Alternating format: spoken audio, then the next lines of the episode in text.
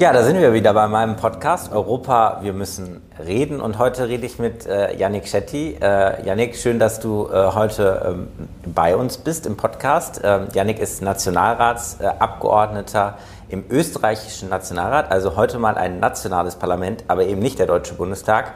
Äh, auch super spannend. Lieber Yannick, schön, dass du äh, bei uns bist heute. Ja, danke Moritz für die Einladung in deinen Podcast. Ja, Janik, du hast ja auch äh, einen Podcast, habe ich gesehen, ähm, äh, schon. Äh, insofern äh, fast ein ähnliches äh, Konzept. Ähm, äh, was findest du an Podcasts so cool? Warum hast du einen Podcast gemacht? Ja, ich weiß nicht. Ich glaube, das ist ja eh so ein äh, genereller Trend, ähm, der sich so in den letzten Jahren entwickelt hat. Aber es hören immer mehr Menschen Podcasts und ich habe da relativ spät damit äh, begonnen. Aber ich merke einfach, dass ich, ähm, dass man die Zeit zum Beispiel während dem Joggen, was nicht so häufig vorkommt wie sollte, oder ähm, wenn man in die Arbeit fährt oder so, dass man die einfach super überbrücken kann mit ähm, sehr spannenden Inhalten. Also ich höre auch gerne Musik, aber es ist eine schöne Abwechslung, einfach auch mal ähm, ja, Leute, die klug sind und was Kluges zu sagen haben, reden zu hören. Ähm, so. Und ähm, ich hatte die Idee einfach, äh, ja, nachdem eben der Podcast, glaube ich, jetzt äh, sehr breit auch äh, von, von Menschen gehört wurden, die Idee, auch politische Inhalte auf anderen Kanälen rüberzubringen. Also das äh, geht dir wahrscheinlich auch so als Politiker, überlegt man natürlich, das ist ja auch eine der Kernaufgaben, wie man die Arbeit, die man macht, ähm, ähm, kommuniziert und an die Menschen bringt.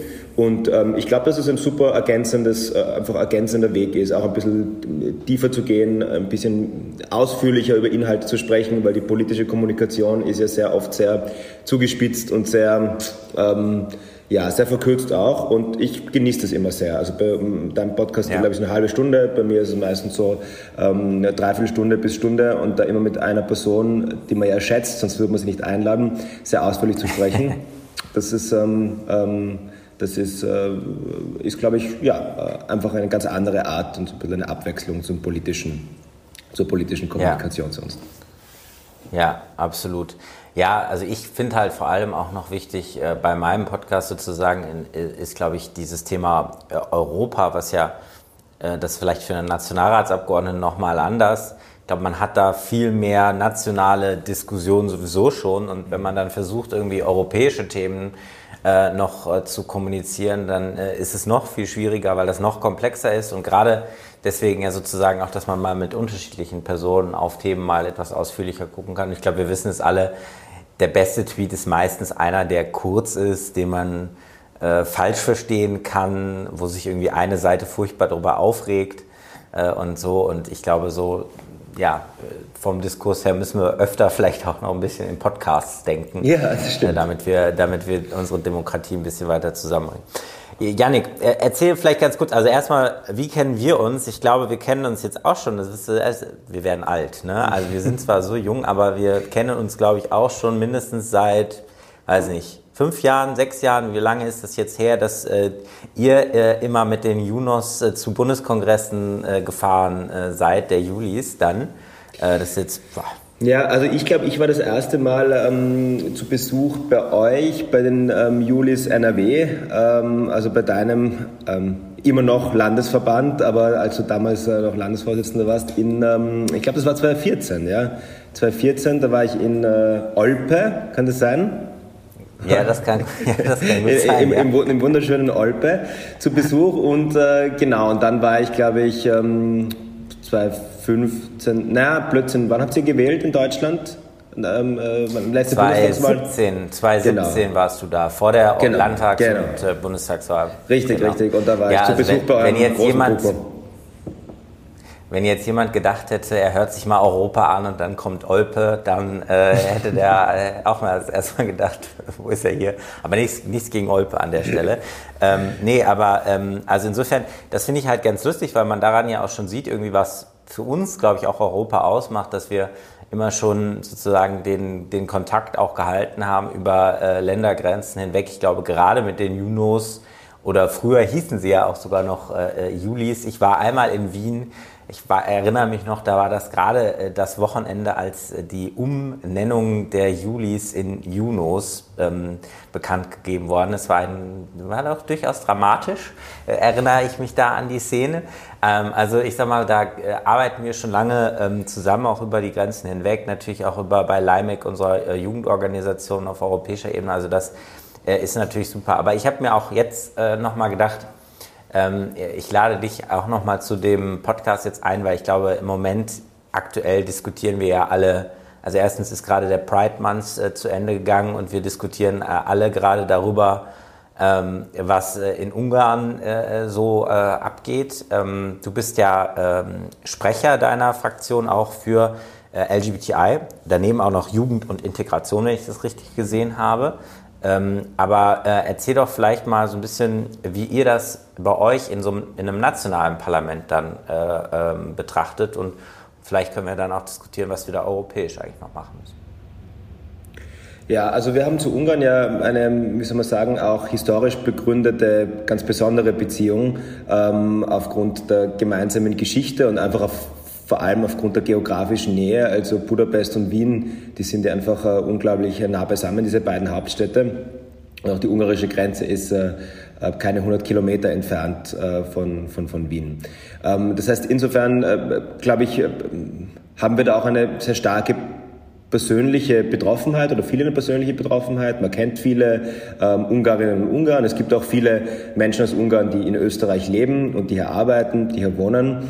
Also es ist da schon, glaube ich, ein besonderes Verhältnis da und umso stärker, finde ich, wäre die politische Verantwortung, das auch im Auge zu behalten. Nicht im Sinne von sich einzumischen bei jeder innenpolitischen Angelegenheit, aber ja, ich glaube, ähm, so Nachbarschaft, nicht nur im persönlichen Umfeld, also wenn jetzt da ein Wasserrohrbruch äh, bei meiner Nachbarin ist, ähm, äh, dann habe ich ja auch eine Verantwortung und so ist es, glaube ich, auch bei Staaten, die in unmittelbarer Nachbarschaft sind, dass man aufeinander schaut und dass man, ja, dass man schon auch eine Verantwortung füreinander hat. Und ähm, das, was in Ungarn, um vielleicht in diesem Sprachbild zu bleiben, das, was in Ungarn gerade passiert, das ist ja mit einem Wasserrohrbruch, vielleicht wäre das schon eine Untertreibung, ähm, was dort mit Menschenrechten und mit Grundrechten passiert. Ähm, ich glaube, das letzte Gesetz, was, ähm, was Orban von seinem Parlament beschließen hat lassen, so muss man es ja eigentlich sagen, das war wirklich eine absolute Grenzüberschreitung. Äh, die, die ganzen rückschrittlichen ähm, äh, Gesetze und Maßnahmen, die in den letzten Jahren getroffen wurden. Gut, da kann man noch sagen, das war eine konservative Agenda. Das war auch alles natürlich aus meiner Sicht verwerflich und nicht gut, aber okay. Aber jetzt geht es wirklich in Richtung Kriminalisierung von ähm, Homosexuellen, von Transgender-Personen. Das sind russische Verhältnisse mitten in Europa und ich finde einfach, das kann man nicht zulassen. Und gerade Österreich als unmittelbarer Nachbar hätte eine stärkere Verantwortung, das auch einzumahnen ähm, und auch möglicherweise Konsequenzen ähm, anzudrohen. Aber du weißt ja, unser Bundeskanzler Sebastian Kurz ist nicht nur in dieser Frage für seine Progressivität äh, jetzt bekannt und, ähm, und hat auch eine problematische Nähe, vor allem in der Vergangenheit, zu Viktor Orban gehabt. Also ja, ähm, da würden wir uns auf jeden Fall viel, viel schärfere Worte und auch Daten wünschen. Wie, wie, wie, wie betrachtet Sie das in, ähm, du hast ja die europäische Perspektive. Äh, ich habe das Gefühl, in Europa wird, ähm, werden oft scharfe Worte gefunden, aber die Daten sind dann doch eher Ja, leider, leider. Also vielleicht äh, erinnere mich nachher nochmal dran, wir müssen natürlich auch nochmal kurz über Sebastian Kurz äh, sprechen, äh, was da bei euch im Moment äh, abgeht. Aber ähm, klar, ähm, wir haben das natürlich hier auch äh, beobachtet. Ähm, äh, erstmal, ich, ich, ich wollte einfach auch nochmal sagen, ähm, weil vieles jetzt so ein bisschen auch durcheinander geht bei dem Gesetz. Manche sagen, äh, oder das ist ja so ein bisschen die Verteidigung, naja, es geht ja nur darum, Kinder äh, zu schützen. Ja, also ähm, dass eben Eltern entscheiden können, wie der Sexualunterricht stattfinden soll und äh, es geht darum, halt Kinder irgendwie äh, äh, da zu schützen. Wir wissen nur halt, und das hast du selber schon gesagt, das gleiche Gesetz oder so ähnlich ist genau in, in äh, Putins Russland äh, beschlossen worden. Und am Ende sagt man dann halt zum Beispiel eine Pride oder ein CSD, wie wir sagen, ähm, äh, da können ja Kinder zuschauen, also verbieten wir das mal. Äh, eine NGO, die irgendwie ähm, irgendwo wirbt und irgendwie Aufklärung äh, öffentlich machen will, verbieten wir mal, weil es gefährlich für Kinder.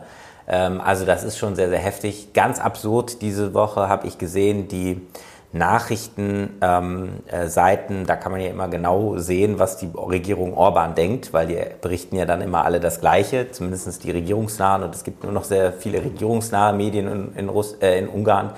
Ähm, die haben jetzt gesagt, also ähm, mit diesem Gesetz kann man jetzt endlich Netflix verbieten, äh, Glee und äh, Sex Education auch auszustrahlen äh, in Ungarn, weil da wird ja so viel schwuler Content da dargestellt. Also das sind die Probleme, äh, die wir damit mit diesem, die dieses Gesetz genau. offensichtlich lösen soll. Es ist unglaublich, es ist also wirklich absurd.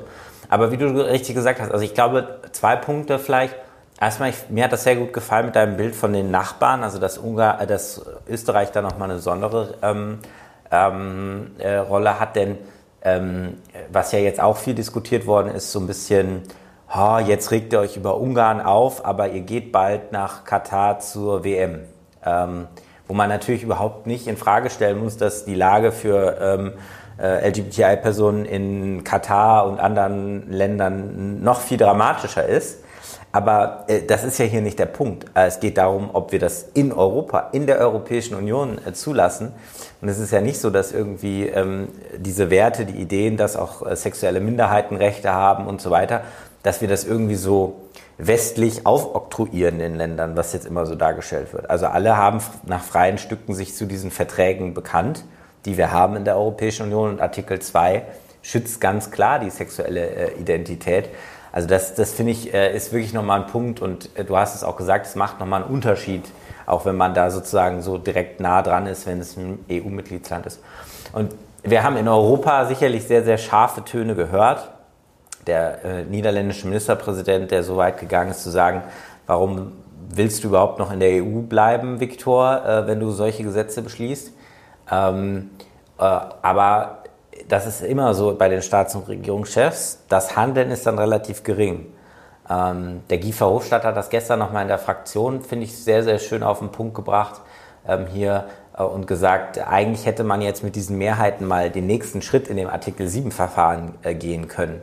Denn es ist ja so, zwar haben wir bei Artikel 7-Verfahren Einstimmigkeit, ich glaube, das wissen wir alle, so dieses Rechtsstaatsverfahren funktioniert nicht, aber davor ist nochmal ein Schritt, wo, man wo es um konkretere Sanktionen schon geht, der mit der Vierfünftel-Mehrheit äh, beschlossen werden könnte. Also wenn es dann um die ganz konkreten Schritte geht, äh, ähm, sind wir dann, sind unsere Regierungschefs dann leider nicht so äh, äh, fit. Und äh, ich habe ein bisschen Sorge, dass dieses Fenster, was jetzt auf äh, gewesen ist, sehr, sehr viel Aufmerksamkeit bei dem Thema über ein beleuchtetes Stadion und so weiter, dass man dann ähm, diese Aufmerksamkeit jetzt vielleicht äh, auch, auch, auch wieder verliert und dann geht es wieder so in so einen normalen Trott zurück.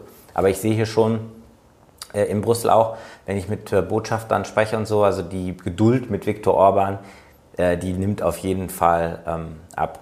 Aber vielleicht äh, sozusagen Rückfrage an dich, weil du ja auch Sprecher für Sport bist. Wie hast du denn diese ganze Debatte um die UEFA äh, aus, aus, aus, aus deiner Sicht, sozusagen aus deiner sportpolitischen äh, Sicht dann auch bewertet? Ja, zugegebenermaßen, es ist jetzt nicht Sportpolitik im engeren Sinne, aber, aber, äh, aber natürlich hat es mich sehr beschäftigt und es haben natürlich auch viele gefragt und so, ja, weil es äh, natürlich ein Sportgroßereignis betroffen hat. Also ich, ich weiß es ja nicht. Ja. Ich habe dann mal drüber geredet mit, ähm, mit einem Journalisten, ob das jetzt unterm Strich eigentlich Viktor Orban genutzt hat oder ob es ihm geschadet hat. Und ich glaube, er freut sich sehr darüber, diese Debatte. Ja. Weil warum? Ich glaube ja nicht, dass er an sich jetzt ein ähm, sozusagen überzeugter, ähm, überzeugt homophob ist, sondern er weiß, mit dem kann er Wahlen gewinnen und das ist ein, ein, ein Feindbild. Ja. Und, ähm, und es ist diese Stimmung erzeugt worden, ganz Europa will sozusagen alles in Regenbogenfahnen, äh, Regenbogenfarben erstrahlen lassen, aber Viktor Orban bleibt sozusagen hart und er verhindert das auch äh, mit seinem Einfluss in der UEFA und so. Und ob das wirklich ihm geschadet hat, weiß ich nicht. Aber ähm, ich fand es trotzdem unterm Strich schön, weil ähm, die unterschiedlichen Umfragen hat sie haben, haben ja auch belegt, ähm, dass unglaublich viele Menschen das super fanden und extrem hohe Zustimmungsraten auch dazu waren, was einfach ein schönes Zeichen auch ist für die, für die Community, glaube ich, wenn man weiß, hey, da stehen 70, 80 Prozent der Deutschen zum Beispiel hinter dieser, dieser Symbolik. Und ähm, ja, und deswegen fand ich das, äh, fand ich das schon schön, dass man da auch so drauf geblieben ist.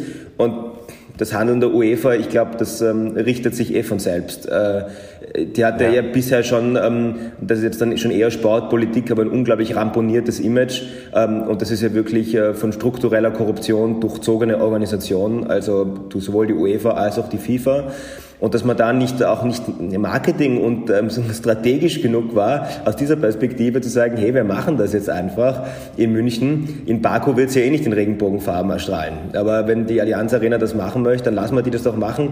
Also da so ungeschickt vorzugehen, das finde ich einerseits dumm ähm, und offenbart halt auch, dass natürlich da das sehr wohl auch ein Politikum ist. Ja? Weil ich fand, der letzte Gedanke dazu, ich fand ja die Aussage von der UEFA, sie wollen sozusagen Politik fernhalten vom Sport, ja, das ist ja das eine, aber indem sie das untersagen, setzen sie auch eine politische Aussage. Äh, und, eine, und, und, und, und dann diese ganzen Folgegeschichten, dass die Werbungen zum Beispiel jetzt verboten worden sind in Regenbogenfarben oder mit Regenbogenhintergrund. Also das ist natürlich ein Politikum, auch von der anderen Seite, und das hat mich so gestört daran. Ähm, so es war, war, war halt eine ziemliche Heuchelei und dann in Verbindung auch noch mit diesem Statement. Also das war alles einfach unglaublich ärgerlich. Ja, mhm. aber was du, glaube ich, was du auch gesagt hast, was ich total spannend fand und, und wichtig fand, was man, glaube ich, nochmal festhalten muss, ist, alleine wenn Manuel Neuer ähm, mit, mit einer Regenbogenkapitänsbinde äh, aufläuft und so und wenn man auf einmal das Gefühl hat, ähm, beim Fußball, was irgendwie ja immer noch so die Domäne ist, äh, wo man im Prinzip keine, also ne, es gibt immer noch keinen aktiven äh, schwulen Fußballer in der Bundesliga beispielsweise, mhm ähm, dass da trotzdem vielleicht, glaube ich, auch so ein Signal für irgendeinen jungen, äh, weiß nicht, Teenager, der gerne Fußball kickt und irgendwie gerade denkt, dass er möglicherweise schwul ist und das erkennt und vielleicht sonst sich dazu nicht getraut hätte, weil er denkt, es ist irgendwie falsch, der eben jetzt merkt, okay, ähm, Manuel Neuer läuft damit ähm, Regenbogenkapitätswunder aus. Also ich glaube, äh, Symbole sind wichtig, ja, auch, auch in der Gesellschaft, im gesellschaftlichen Fortschritt. Ähm, und, und deswegen fand ich die Debatte alleine auch schon, auch schon tatsächlich gut. Ähm, aber vielleicht nochmal, um, um äh, äh, mal sozusagen, weil ich glaube, das Thema wurde super viel diskutiert, ähm, vielleicht auch nochmal ein bisschen sozusagen weiterzugehen ähm, auf, auf deine Arbeit im, im, im Nationalrat. Du bist ähm, der jüngste Abgeordnete, glaube ich, immer noch äh, im Nationalrat äh, in, in äh, Österreich. Ich weiß, wir Liberalen haben oft mit die Jüngsten da, das ist, äh, glaube ich, immer gut. Ähm, was merkst du da in deiner Arbeit so als, als, als, als junger ähm, Abgeordneter, gerade ähm, vielleicht auch im, im Nationalrat in Österreich und wie nimmst du da jetzt so eure Politik in Österreich wahr? Ihr habt ja auch einen sehr, sehr jungen äh, Bundeskanzler, der, glaube ich, auch der jüngste Außenminister und ich weiß nicht, was alles war. Also wie äh, ist Jugend und österreichische Politik, wie passt das zusammen? Ja, er ist sogar der jüngste Regierungschef, glaube ich, ähm, der Welt. Aber deswegen sage ich immer wieder ganz gern, ähm, jung sein allein ist halt auch nicht das Programm. Ja? Also man kann jung sein und sehr alte Politik machen. Das ist im Fall von Sebastian Kurz tatsächlich wäre das mein Urteil, weil ich finde, Amthor ist auch so ein Beispiel. Der, der ist auch ja. sehr jung und aber, aber der schaut auch so alt. Sehr alt. Ja. ja. Philipp Amthor wirkt für mich immer so ein bisschen Benjamin Button-Syndrom, aber der, also, der, schaut, der schaut zumindest auch schon so alt. Also Sebastian Kurz ist schon so ähm, slimfit und, äh, und, und, yeah. und, und, äh, kommt so, will er dieses Image auch transportieren. Genau, genau. Und äh, und deswegen, ja, also jung, junge Menschen in der Politik, ich glaube, das ist ganz wichtig. Ähm, einfach allein deswegen, weil das ja die Volksvertretungen sind, die Parlamente, und weil ähm, das Volk ja entsprechend repräsentiert sein soll. Und junge Menschen sind extrem unterrepräsentiert. Also sowohl in Österreich, ich glaube in Deutschland ist es nicht anders. Also ähm, wenn man sich anschaut, wie viele, genau. Ähm, es sind, sind sehr überalterte Parlamente. Das heißt, ich finde das super, wenn es mehr junge Politikerinnen und Politiker gibt. Ich finde halt, allein, allein das Alter ist kein Programm haben. Und ähm, Sebastian Kurz hat es sicher auch so inszeniert. Er hat zwar nie gesagt, er ist der jüngste Bundeskanzler, aber diese Botschaft, die er transportiert hat, ähm, die hat natürlich schon auf sein junges Alter eingezahlt. Also ähm, er wird alles neu machen, einen neuen Stil reinbringen, mit, der, mit dem alten Establishment aufräumen und so weiter. Und ähm, das heißt, er hat schon damit gespielt und das hat mich halt gestört, weil es ist halt äh, überhaupt nichts jung und nichts neu an seinem Politikstil. Ähm, ja, und, und, und das ist halt deswegen... Deswegen finde ich, ist diese Debatte manchmal ein bisschen verfehlt. Äh, also weil du mich auch fragst als, als, als junger Politiker, ähm, ich finde, es kommt halt dann darauf an, welche tatsächlichen Handlungen man setzt. Und ich meine jetzt dann nicht nur die sozusagen die politischen, die politischen Punkte, für die Sebastian Kurz zum Beispiel bekannt ist, also Migration, Asylpolitik, sondern auch in anderen Bereichen, wo er früher andere, wirklich fundamental andere Positionen vertreten hat, was zum Beispiel das Pensions-, also Rentensystem betroffen hat. Ich glaube, das ist so, eine, so einer der Kernpunkte, die die junge Generation ähm, betreffen wird in den nächsten Jahrzehnten, wo wir in Österreich wirklich ein schrottreifes Pensionssystem haben, also wirklich ähm, total dysfunktional äh, und wo er auch damals als junger Politiker, als noch jüngerer Politiker gesagt hat, da muss die Politik handeln und wir müssen das grundlegend am ändern. Und jetzt hat er halt gemerkt, na, das ist halt doch ein relevanter Wählermarkt, die älteren ähm, Wählerinnen und Wähler. Und es ist nichts mehr davon zu sprechen. Im Gegenteil, er verteilt auch noch solche Wahlgeschenke vor den Wahlen mit total ähm, unnachhaltigen Pensions- äh, Pensionszuckeln, ähm, wie wir das nennen in Österreich. Und äh, Zuckerl. ja, und Zuckerl, genau, das ist ein, ein, ein Wiener, Wiener, Wiener Ausdruck aber auch in anderen Bereichen, also auch zum Beispiel, ich meine, da haben wir vielleicht auch den einen oder anderen unterschiedlichen Zugang in der Klimapolitik, aber ähm, das Bewusstsein, glaube ich, das haben wir beide oder unsere Parteien beide zu sagen, hey, das ist eine, das ist eine der größten Herausforderungen für unsere, wahrscheinlich nicht nur für unsere Generation, sondern für alle zurzeit auf der Welt lebenden Menschen, aber insbesondere natürlich für die Jungen. Und da fehlt mir einfach das Bewusstsein total. Also welchen Weg man dann dorthin geht, um das 1,5 Grad Ziel zu erreichen oder annähernd zu erreichen. Gut, da muss es dann einen Wettbewerb Der Ideen geben, aber da fehlt mir zum Beispiel auch bei ihm das Bewusstsein ähm, total dafür. Also Politik zu machen eben nicht nur für die Wählerinnen und Wähler von heute und morgen, sondern auch für jene, die vielleicht gerade geboren werden oder in einigen Jahren geboren werden, das fehlt mir total. Und das ist halt nicht wirklich und jetzt, Politik. Ja. Und jetzt hat er auch einen, einen handfesten äh, Skandal wieder an den Hacken. Ne? Also wir haben ja da die, die Ibiza-Videos äh, gesehen und so weiter. Was, was ist jetzt gerade äh, äh, da die, die Sache? Also, ist, also wenn man darüber schaut, manchmal hat man so ein bisschen das Gefühl, die Claudia sagt ja immer zu mir, Österreich ist eine Bananenrepublik. Äh, aber äh, wie, wie ist da jetzt aktuell die Lage? Äh, erklär uns das mal eben schnell. Ja, ich versuche es möglichst kompakt zu erklären. Ich war ja letzte Woche, vor zwei Wochen, ähm, wir haben gerade davor auch drüber schon gesprochen, vor Beginn der Aufzeichnung, bei deinen, bei deinen Kollegen ähm, ähm, von der FDP im Bundestag zu Gast in Berlin. Und da haben wir auch drüber gesprochen und ich habe gemerkt, ähm, euch äh, fehlt der Überblick. Oder ihr habt den Überblick nicht mehr, was ich verstehe, weil es ist auch, äh, ja, es geht schon sehr ins Kleinkarierte irgendwie. Also wir hatten diesen Ibiza-Skandal mit Strache, der zu den Neuwahlen geführt hat und im nach den Neuwahlen gab es einen Untersuchungsausschuss, einen parlamentarischen. Dieses Instrument habt ihr ja klar in der, in der, in der sehr ähnlichen Form, also äh, parlamentarischen Kontrollausschuss eingesetzt, der nicht nur sozusagen das Ibiza-Video, sondern das, was Strache im Ibiza-Video erzählt hat, nämlich, dass man sozusagen sich alles Mögliche in der Politik erkaufen kann und, äh, und diesen, ähm, diese Großspenden, von denen der erzählt hat und so weiter. Ja, also diese, alles, was im Ibiza-Video war, sollte untersucht werden in diesem parlamentarischen Untersuchungsausschuss und der beschränkte sich natürlich nicht nur auf das, was Strache versprochen und wovon er gesprochen hat, sondern ähm, ähm also der Titel des Untersuchungsausschusses ist möglich, mögliche Käuflichkeit unter der, in der Zeit der türkisblauen äh, Bundesregierung. Also Möglichkeit der, der Käuflichkeit der Mitglieder der Bundesregierung in diesem Zeitraum. Und ähm, ja, und dadurch ähm, dann sind auch parallel ähm, strafrechtliche Ermittlungen haben dann begonnen zu laufen die dann auch, also die Akten aus den, ähm, von der Staatsanwaltschaft haben dann übermittelt werden müssen an den äh, Untersuchungsausschuss.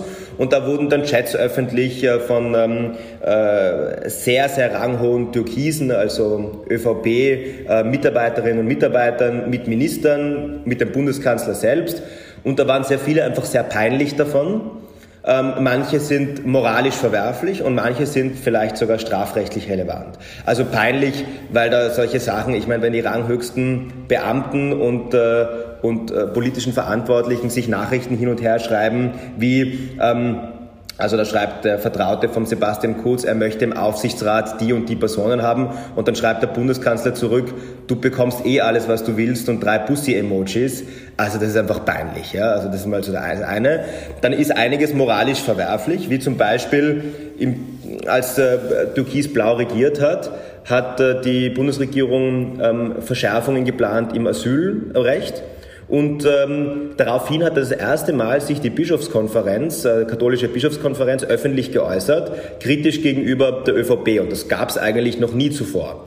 Und daraufhin sind jetzt ähm, eben Chats aufgetaucht, die eben genau in diesem zeitlichen Kontext zu lesen sind wo der ähm, ÖVP-Kabinettschef im, ähm, ähm, im Finanzministerium, Generalsekretär im Finanzministerium, dem Bundeskanzler schreibt so quasi, morgen ist der Generalsekretär der Bischofskonferenz bei mir und der Kurz schreibt zurück, bitte richtig ordentlich einheizen, alle Steuerprivilegien überprüfen, ähm, also richtig Druck machen bei der Kirche. Jetzt äh, sind wir Liberale natürlich auch gegen Steuerprivilegien bei der Kirche, aber das ist nicht der Punkt. Der Punkt ist die Verknüpfung sozusagen politischer Gegenwind und ähm, gleich diese Drohgebärde. Also diese Art Politik zu machen, das ist halt, finde ich, moralisch verwerflich und das Strafrechtliche, das klären jetzt die Gerichte bzw. die Staatsanwaltschaften. Kann gut sein, dass wir im Herbst einen angeklagten Bundeskanzler haben. Also es bleibt äh, äh, spannend ja. äh, in Österreich, in der, in der österreichischen Politik. Es ist wirklich äh, schon immer wieder faszinierend äh, und äh, äh, auch interessant alleine, was ihr zum Beispiel an Parteienfinanzierung immer habt und so. Also wir, wir gucken da immer ganz, ganz fasziniert auch äh, immer nach, nach, nach Österreich, äh, was bei euch so geht. Und äh, ihr macht natürlich gerade die Neos, sind sozusagen ja der Gegenentwurf, äh, besonders saubere Politik und ähm, aber auch natürlich auch spannend und kreativ, auch für die FDP immer spannend. Ähm, Janik, jetzt haben wir schon äh, äh, äh lange geredet über LGBTI-Recht, äh, junge Menschen in der Politik, ähm, äh, aber jetzt lass uns noch so ein bisschen gegen Ende noch ein wenig auf Europa kommen. Und äh, ich weiß nicht, wenn du meinen Podcast schon mal gehört hast, dann weißt du immer, ähm, da kommt immer noch eine Frage so gegen Ende. Ähm, und insbesondere, glaube ich, bei einem jungen Nationalratsabgeordneten würde mich das richtig interessieren. Ähm, wenn du jetzt so mit ein paar Gedanken sagen könntest, wie sollte aus deiner Sicht Europa äh, in äh, 10, 20 Jahren aussehen? Also wie ist deine äh, Vision äh, von Europa und wie passt da vielleicht auch der Nationalrat und deine Arbeit da dazu? Also ich würde mir tatsächlich, du hast ja auch schon einen Podcast mit der Claudia Gamon aufgenommen, Gamon, wie man richtig sagt, ja. Vermutlich hat sie dir eine ähnliche Antwort gegeben. Ich habe die Folge nicht gehört, aber ähm, ich würde mir tatsächlich wünschen, dass wir mehr, in zehn Jahren vermutlich noch nicht angekommen, aber mehr in Richtung Vereinigte Staaten von Europa uns entwickelt haben.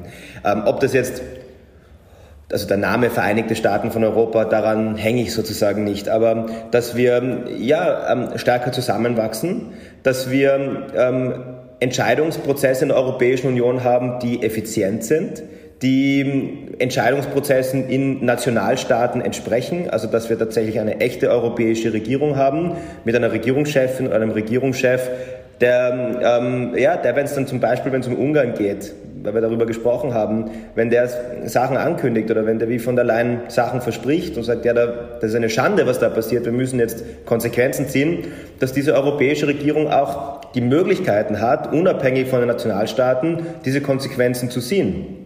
Ähm, und insofern, wenn du fragst, äh, welche Rolle spielen die nationalen Parlamente oder das, ähm, ähm, das, das Öster, österreichische Nationalrat oder der deutsche Bundestag, ich glaube, das kann durchaus weiterhin eine sehr relevante Rolle sein, so wie in den USA die Parlamente und die, die jeweiligen Gremien in den Bundesstaaten, die haben ja auch einen Einfluss und da ist ja auch nicht so, dass die nichts mehr zu sagen haben. Aber ich glaube durchaus, dass es gut wäre, wenn in bestimmten Fragen die Nationalstaaten auf jeden Fall nicht mehr in dieser Form, wie es derzeit ist, also mit Veto, mit Vetomöglichkeiten und dass einzelne Staaten alles blockieren können, dass die auch Kompetenzen abgeben an die Europäische Union, ohne das jetzt ähm, zu einer zentralistischen Union zu machen. Man muss sich sicher gut überlegen, welche Kompetenzen sind gut aufgehoben ähm, in Brüssel oder ähm, wo auch immer, ja, also sozusagen in, bei der Europäischen Union und welche Kompetenzen für, für welche sollten weiterhin die Nationalstaaten verantwortlich sein.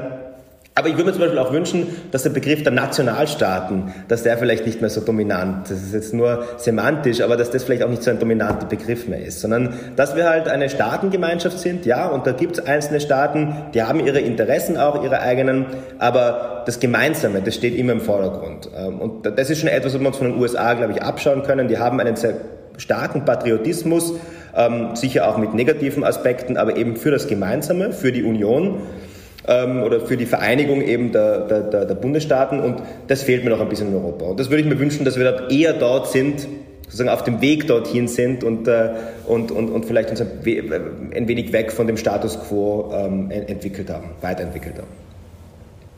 Ja, da diskutieren wir ja auch viel im Moment in der Konferenz zur Zukunft Europas. Ich genau. hoffe dass auch, dass das in so eine Richtung geht.